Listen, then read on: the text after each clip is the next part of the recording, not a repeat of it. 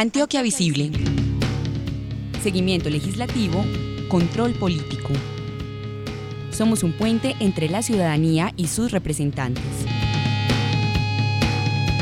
Ejerce tu derecho de saber qué están haciendo los congresistas. Antioquia Visible en acústica, emisora web de la Universidad EAFIT.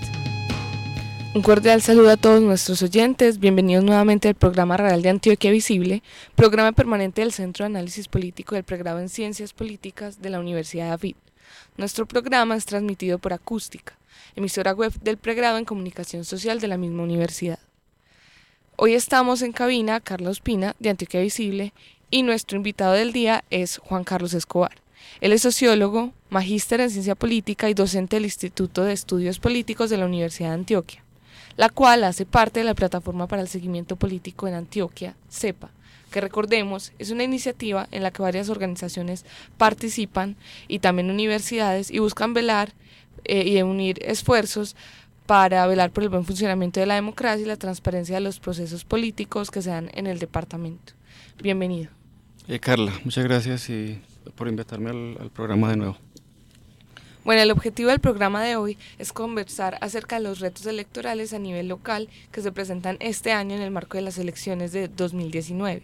En estas elecciones la ciudadanía decidirá por un programa de gobierno para la alcaldía y por la conformación de un consejo, también por unos diputados. A lo que me refiero es que las personas elegirán en sí un alcalde con un plan de administración y con unas propuestas y unos concejales que, como ya veíamos en el programa pasado, se encargarán de hacer control político principalmente sobre las decisiones de ciudad que sean tomadas para los cuatro años siguientes. Entonces, para empezar, me gustaría preguntar, porque me parece necesario, a qué se refieren exactamente cuando hablan y cuando se habla de retos, de retos electorales. Eh, bueno, Carla, hay, digamos, varias cosas eh, sobre eso que me preguntas. Eh, lo primero es la, las elecciones locales, como tal vez lo sabes, llevan 30 años de existencia como tal, ¿no? Desde 1988 tenemos en el país elecciones locales por... Eh, eh, se eligen gobernadores alcaldes por votación popular. Desde el 88 alcaldes, desde el 91 gobernadores. Em, eso ha hecho, digamos, distinta e importante la disputa por lo que se ha llamado desde ese momento el poder local es, los partidos, los movimientos, los grupos políticos, eh, incluso los actores armados en un momento determinado también, eh, les ha interesado ese tema del poder local, de la disputa por alcaldías, gobernaciones y, demás, o por la injerencia que pueden tener en ellos. en este 2019 tenemos como varios asuntos importantes en términos de retos. Uno podría dividirlo como en tres, en tres temas, ¿no? Eh, el, primero es el reto, un reto para los partidos políticos. Los partidos políticos, digamos, tienen varios asuntos eh, importantes ahí que resolver. El, primero, la, el tema de los avales, ¿no? Los partidos políticos otorgan avales como antes se otorgaba o, se da un vaso de agua o como ahora se da eh, la clave del Wi-Fi, ¿no? Es decir, en cualquier lugar te dan un aval político a nadie se le niega un aval político, como decían antes, que a nadie se le niega un vaso de agua. De manera que los partidos tengan que ponerse serios en ese tema, ¿no?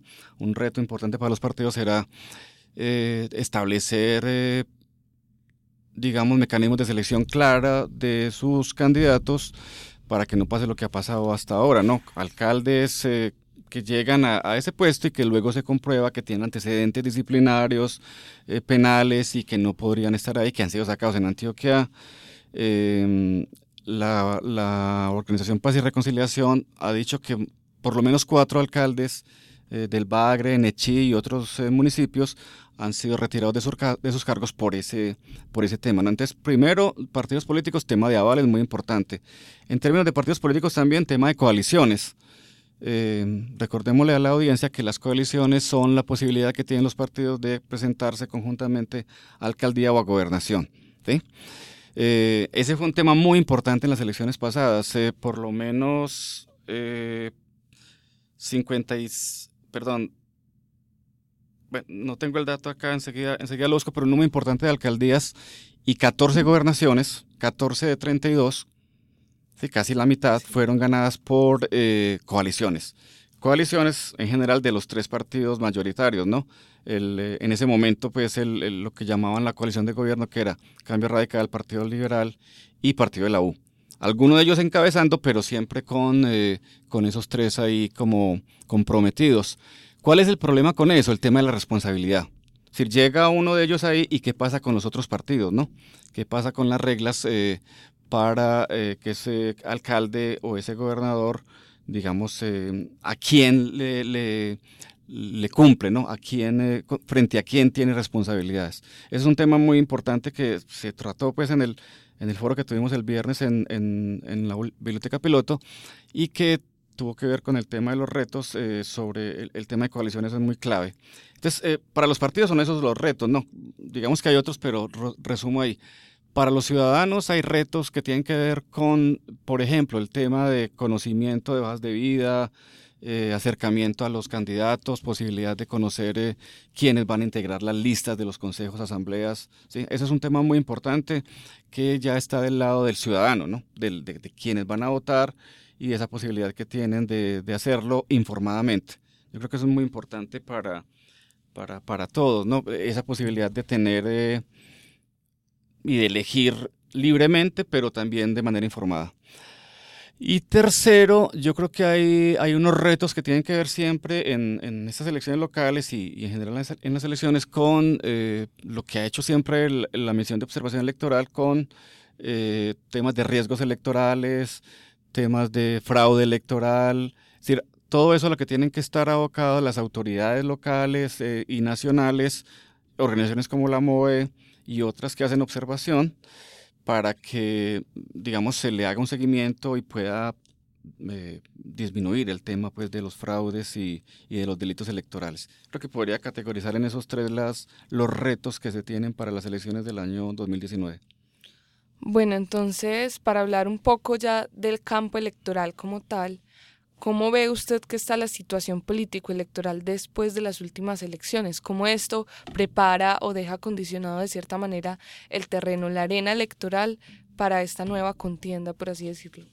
Bueno, en el, las últimas elecciones locales en el país se llevaron a cabo en el año 2015, ¿no? Recordemos que en, en, en el país las elecciones locales Empezaron con periodos de dos años, después se amplió a tres años y estamos ahora con cuatro años de mandatarios locales y de, orden departamental. Eh, ahí hay eh, varias cosas que decir. Primero, el, eh, digamos que hay un tema de dominio todavía de opciones en, estas elecciones muy tradicionales, ¿no? el Partido Liberal, Partido Conservador, Cambio Radical, Partido de la U, y un partido que empieza a jugar en lo local desde el año 2015, que es el Centro Democrático, es decir, que, entra a jugar de manera muy fuerte en, en las elecciones eh, parlamentarias del año 2014, pero que en el 2015 tienen ya, digamos, eso, es, esta posibilidad de, de, participar en elecciones locales. El, eh, un poco para hablar de Antioquia, porque el, el, tema del foro que tuvimos el viernes eh, eran retos electorales en Antioquia. Eh, hay, hay, que decir varias cosas. Eh, primero, de nuevo, el tema de las coaliciones fue muy importante en Antioquia, ¿no? Es decir, hay, un asunto, digamos, de, de coaliciones y un tema que fue y va a ser muy importante ahora, y es el tema de candidatos por firmas, ¿sí? Lo que llaman grupos significativos de ciudadanos. Eh, recordemos a la audiencia también que eh, tanto el alcalde nuestro como el gobernador, el alcalde de Medellín y el gobernador de Antioquia, fueron elegidos con esta, eh, digamos, con esta figura de grupo significativo de ciudadanos, que se resumen que se recogen un número determinado de firmas, en, en Medellín son 50 mil firmas, y con otros requisitos se accede a un aval, que digamos los, los ciudadanos o, o algunos personas que incursionan en política no quieren ya el aval de los partidos y hacen esto y eso se ha vuelto, eh, digamos, tradición en el país desde, desde hace poco, ¿no?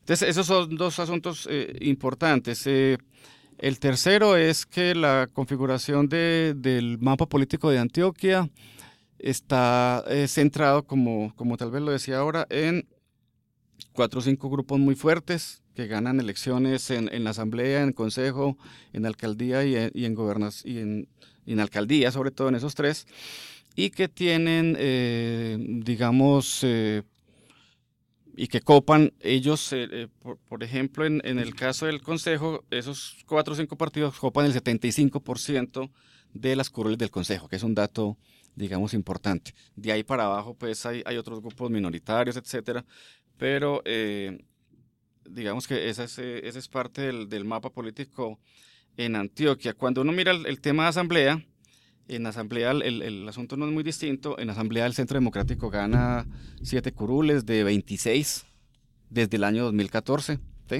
Eso ya empieza a marcar una pauta en, en Antioquia. Luego sigue el Partido Liberal con cinco, el Partido Conservador con cuatro y bueno, de ahí para abajo los otros partidos que mencionamos y los partidos minoritarios no acceden a más de una curul cada uno de ellos. Es decir, es un tema importante. Eh, digamos, preocupante también porque da cuenta de cierta hegemonía de partidos tradicionales y de un partido como el Centro Democrático que tiende a ser muy fuerte en Antioquia y a crear, eh, digamos, eh, cierto riesgo y cierto asunto de hegemonía política. Ese es un tema muy, muy, muy importante que habrá que, que mencionarlo porque, eh, por ejemplo, hay subregiones del departamento, oriente y suroeste, en las que en las elecciones pasadas de presidente, segunda vuelta, em, la opción de Iván Duque ganó con más del 80%. En algunas de ellas, recuerdo el caso de Argelia, la votación fue del 97% por Iván Duque, es decir, casi el 100%. ¿sí? En todos los municipios eh, del oriente gana la opción de de Iván Duque en todos los municipios de, suroeste. Si son dos subregiones del departamento que están en, un riesgo de un asunto que llama hegemonía política, es decir, posibilidad de que un partido como estos cope allí todas eh, o, muy buena parte, un porcentaje muy alto de escaños a consejos y de, de alcaldías. ¿sí? es, eh, eso lo menciono como parte del, digamos, del panorama que tenemos de las últimas elecciones, pero también de los retos y los riesgos que tiene el departamento de cara a, las elecciones de 2019. Bueno, entonces, como nos decías, hay una especie de hegemonía por parte de algunos partidos que impide o complica hasta cierto punto el acceso al poder de fuerzas alternativas. Entonces, en ese sentido, quisiera preguntar qué colectividades alternativas ve usted en la arena electoral y qué posibilidades de entrar en el Consejo o de llegar a la alcaldía cree usted que estas fuerzas alternas tienen. Bueno, el, panorama en Antioquia no es tan fácil para, para estos eh, movimientos, pues como lo, hemos dicho hasta ahora. Em, sobre todo porque elecciones como estas tienen un tinte muy tradicional de voto. Es decir, la gente sigue votando muy tradicionalmente en un departamento como esto, sobre todo, y sigue eh, existiendo un asunto muy fuerte de clientelismo en, en Antioquia, pues, y, y en sus municipios, ¿no? La, las posibilidades para los alternativos acá están dadas, eh, em, hay que decirlo también, por eh, esas posibilidades de grupos de, ciudadanos. Es decir, los partidos alternativos em, constituidos legalmente como la Alianza eh, Verde o el Pueblo Democrático, digamos que excepto si hay temas de coaliciones, de de posibilidades de ir juntos a, algunos eh, escenarios e, electorales, pues tendrán, seguirán teniendo muy pocas posibilidades, seguirán aspirando sin mucho a una curul, en el, en, por ejemplo en el Consejo de Medellín o en las asambleas, y esto tiende a ser cada vez más problemático porque, como decía ahora, también ganan eh, terreno las alternativas de firmas, ¿no? de grupos significativos de ciudadanos. Eh, decía ahora que en, eh, que en, Antioquia esto no es, muy, no es muy común y sin embargo el alcalde que tenemos es un alcalde que llega por firmas, ¿no?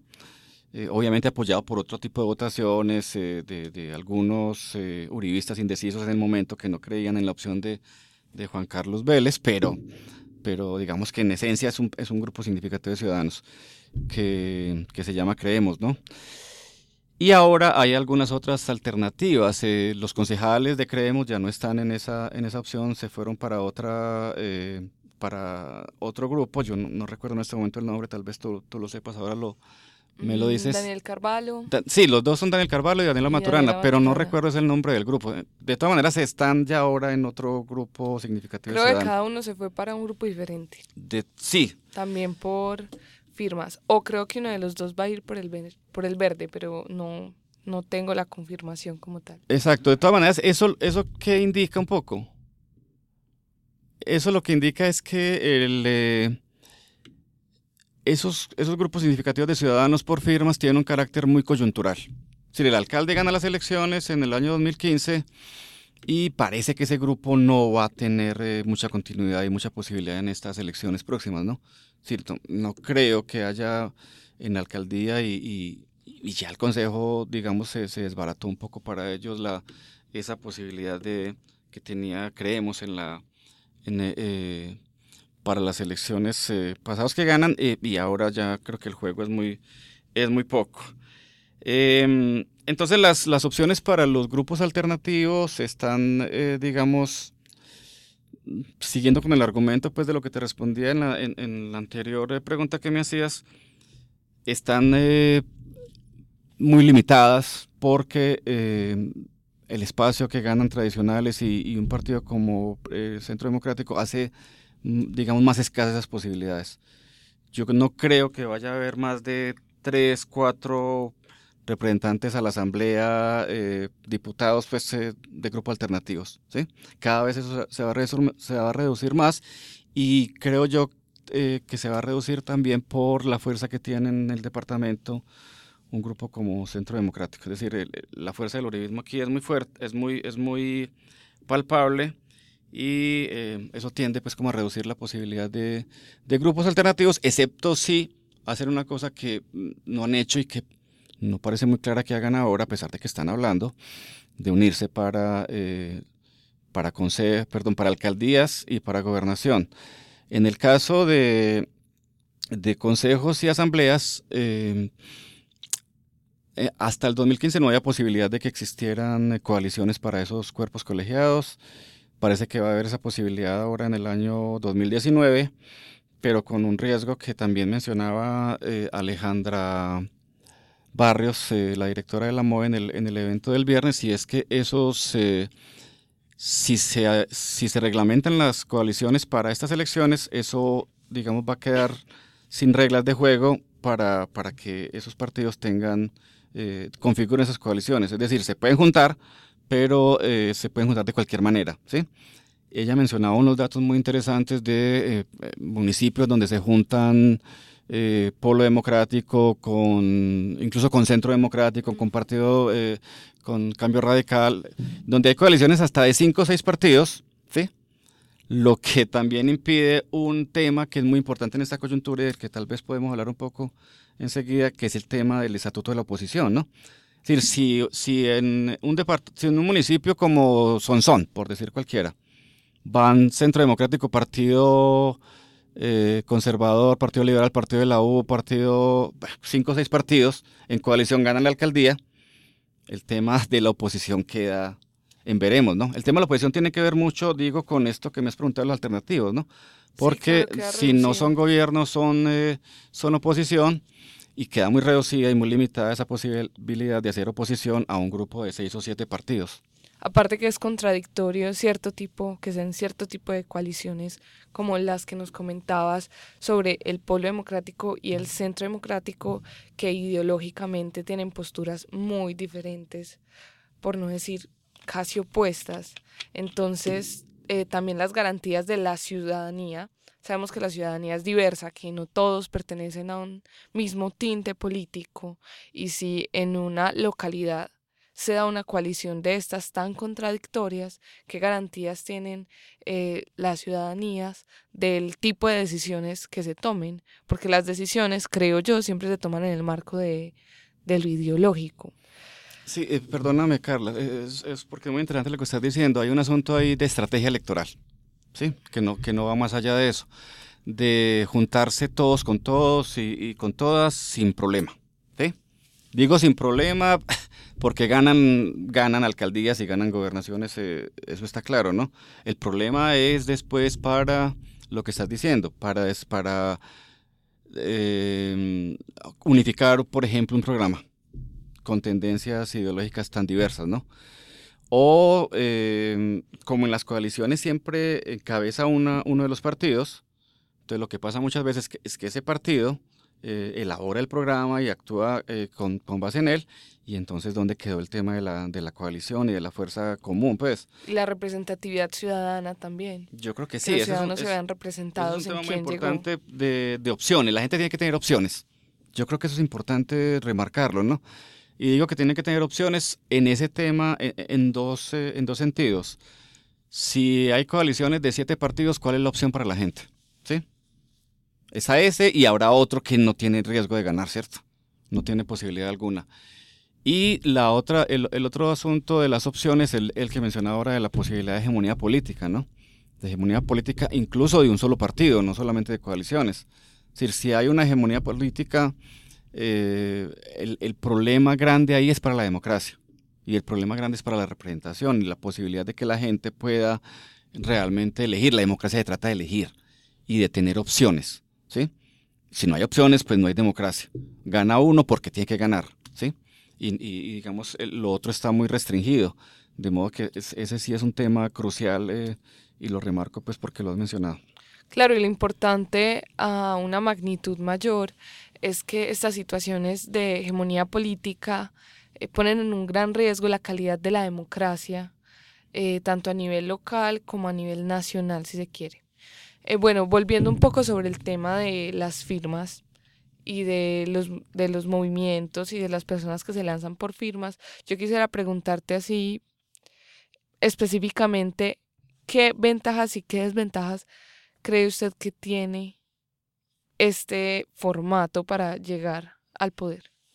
Hay una ventaja grande para quienes se presentan por firmas y es que el, eh, quien se presente por firmas tiene más tiempo de exposición ante medios y, ante, y en general ante la sociedad. ¿sí? Es una cosa que todavía no se ha reglamentado bien, pero tienen una ventaja ahí, están haciendo política o haciendo campaña dos meses antes que los otros, ¿sí? Cuando no más. Es decir, ahí hay un tema de, de exposición de ellos frente a los medios, de posicionamiento, y, y, creo que eso lo tiene que revisar el Consejo Nacional Electoral y las autoridades electorales para, para no generar eso. Eh, digamos que hay otra ventaja y es que, como veníamos hablándolo ahora, la gente tiene que tener opciones, ¿no? Y si la gente está descontenta con las opciones partidistas, pues eh, eso será una opción siempre para, para quien va a votar. Indudablemente hay una opción de eh, elegir eh, no solamente entre lo que existe, sino entre lo que pueda configurarse. Y, es, y, y, para la gente siempre será importante tener distintas eh, posibilidades. ¿Cuál es el problema? Eh, yo señalo dos. Uno, lo que mencionaba ahora del tema de lo coyuntural que son estos movimientos, ¿no? Ganan una elección y casi que desaparecen en la otra, o incluso muchas veces no la ganan. Eh, recordemos que en las elecciones presidenciales de las 12 eh, propuestas que se presentaron inicialmente, por lo menos 8 eran por firmas. Ningún partido de esos, excepto creo que Colombia Humana o, o, Decentes, tiene ahora, pues, eh, digamos, continuidad.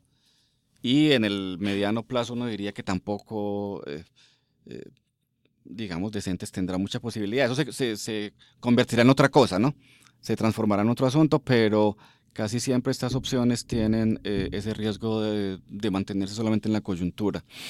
Y el tema también de la responsabilidad política, ¿no? Es decir, yo creo que los partidos deberían existir porque de alguna manera tienen frente a la gente esa responsabilidad y muchas veces esas opciones de firmas tienen un problema y es eh, que están basados en una figura, ¿sí? En una figura que se llama Fajardo, una figura que se llama Federico eh, Gutiérrez, ¿cierto? Se llama nuestro, nuestro alcalde, sí. en una figura que se llama Antanas Mocos, eh, etcétera, ¿no? Y al, cuando este personaje se pasa a otro partido, ¿sí?